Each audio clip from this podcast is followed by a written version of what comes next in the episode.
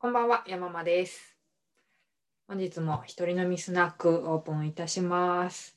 えー今日は週の半ば水曜日折り返し地点ということで、あとちょっと頑張ってまいりましょう。お疲れ様です。今日はビールじゃなくて焼酎お湯割りです。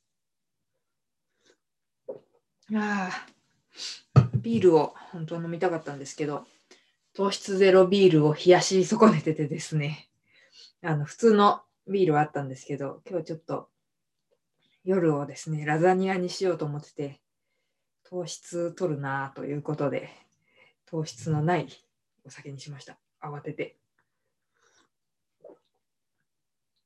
そう、あの夜ご飯の支度をしないとなんで、早めに切り上げなきゃと思いつつ、まただらだら話すかもですが、よかったらお付き合いください。あの、巷はクラブハウスブームということで、皆さんご活用でしょうか？あの、私も今週頭、まあ月火のことですけども、ちょっと頑張って使ってみてですね、ちょっと、これはまだわからんぞということで、また Facebook に戻ってきたんですけども、そう、昨日はあの試しにですね、クラブハウス上でこの、まあ、みんなで飲んだから一人飲みじゃないんですけれども、オンラインスナックをやってみまして、最大で6人ぐらいになったかな。ご参加くださった方はありがとうございましたですけれども、はい。あの、この一方的に話すスタイルは 結構好きだなということで、また戻ってきちゃいましたが、どうなんですかね、あの、なんかね、2人しか招待できない、その上、Apple の方じゃないと、要は iPhone じゃないと対応してないということで、どのぐらい広がったんですかね。なんかもう招待枠余らしてるよっていう方もいらっしゃるということで。うん、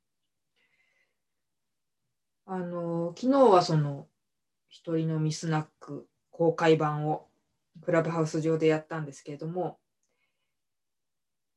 あ、そうか。そもそもクラブハウスとはっていうところはもう皆さんニュース記事とかでご存知なんですかね。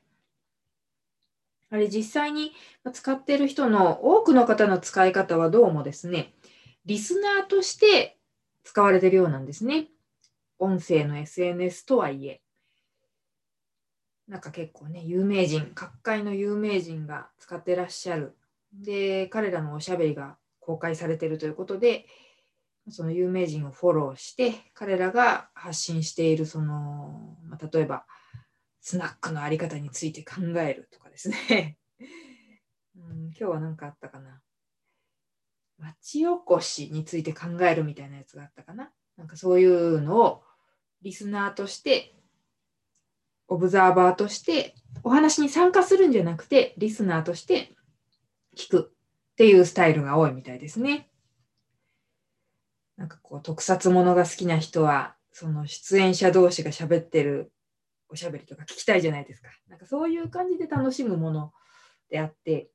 でも私はあの承認欲求のお化けなので あの自分が話す側になりたいと。それで、まあ、昨日スナックをクラブハウス上でオープンしたわけなんですが、自分が主催者だと、誰かを共同の主催者に設定したりとか、あとはみんな基本リスナーとして入ってくるわけなんですが、彼らをその登壇者に設定するっていうことが、発言権を与えるっていうことが、そういう設定が全部主催者はできるんですね。なので、私の部屋に来てくれた皆さんを全員もう漏れなくスピーカーに設定してですね、そうしましたら、あの、聞く方で使ってたけど、自分が話す側になるのは初めてだっていうようなコメントもいただいて、あ結構やっぱみんな基本的に聞くスタイルで聞いてたの使ってたんだなというのを初めて昨日知りましたね。うんと聞くんだったらばじゃあラジオとかねポッドキャストとかもあるんだからそれでいいじゃんっていう話もありますけれどもやっぱ一番の違いはライブ感というのとあとは門外不出の話どうも規約で、えー、そこで話されたことは他言無用というルールのようなのでそういう感じが間違いなんでしょうね。うん、だけど人間の時間は24時間、1日24時間しかなく、えー、そうなんですよ。私はもともとラジオとか、ポッドキャスト、まあ、ポッドキャストあんま聞かないかな、ラジオが結構好きで、今、ラジコだと1週間ね、聞けますから、それで割と耳からのインプットっていうのは相当している方なので、さらにそこにクラブハウスを付け加えようかなという気には今んとこなってないかなって感じですね。自分になんかこう、すごく興味のあるジャンルとか、そういうのがないからっていうのもあると思います。さっきの特撮の例じゃないですけども、こう大好きなものがあって、それについて語ってるところがあったらやっぱ聞きたくなると思うんですけど、そういうのないからな。むしろ私が話したいのに私は発言権ないのかってなっちゃうし、まあ話せと言われても何にも話せないから、ね、だって何の知識もないんで、ただの主婦なんで、話せと言われても困っちゃうけど、でもなんかね、こう、うんだから自分は大したことない人間だと思いつつも承認欲求が強い人には向いてない。あの私は話す側にはなれない人間なんだって思って初日は終わっちゃったんで、いじいじして終わりました。それで、悔しいと思って自分が主催者になりたいと思って、でも、やっぱね、時間取られるんですよ。だらだら話してたら1時間にもなるし、だからこの、この番組だって、番組っていうか動画だって皆さんの、もしも見てくださってる方が、まあ、特に吉持マスターとかですね、あのー、時間を奪っているという自覚は私これでもあるんですよ。そう。だから、時間を奪っちゃうから、試しに15分ぐらい、クラブハウスをお試ししたい人が集まる場所ないかなと思って、あの上沼恵美子のおしゃべりクッキングって昼にね、平日やってますけれども、あの番組を見ながらしゃべるっていう会を催してみて、意外と来てくださって、15分がちょうどよかったかな。ずっとは使えないかな。うんあそんな感じで、クラブハウスはですね、使いこなせておりません。なんか、あの貧乏症なのもいけないと思うんですよね。なんか話したことがそのままそこで終わっちゃうんで、例えばそれをね、あの音声コンテンツとしてこの Facebook にアップできたりとか、再利用できるんであればいいかなと思いますけど、うんそうなんですよね。なんかうまい活用法が。私、あの、夢はですね、競馬とか、なんだろうな、一人で家でテレビで見てたら、虚しいこと。あと何ですかね、スポーツ観戦とか、私あんまスポーツ見ないから、あの、これはご提案になりますけど、スポーツ好きな人とかは、クラブハウスで、何ですかセパ交流戦一緒に見ましょうみたいなのがあったりすると楽しいと思いますよ。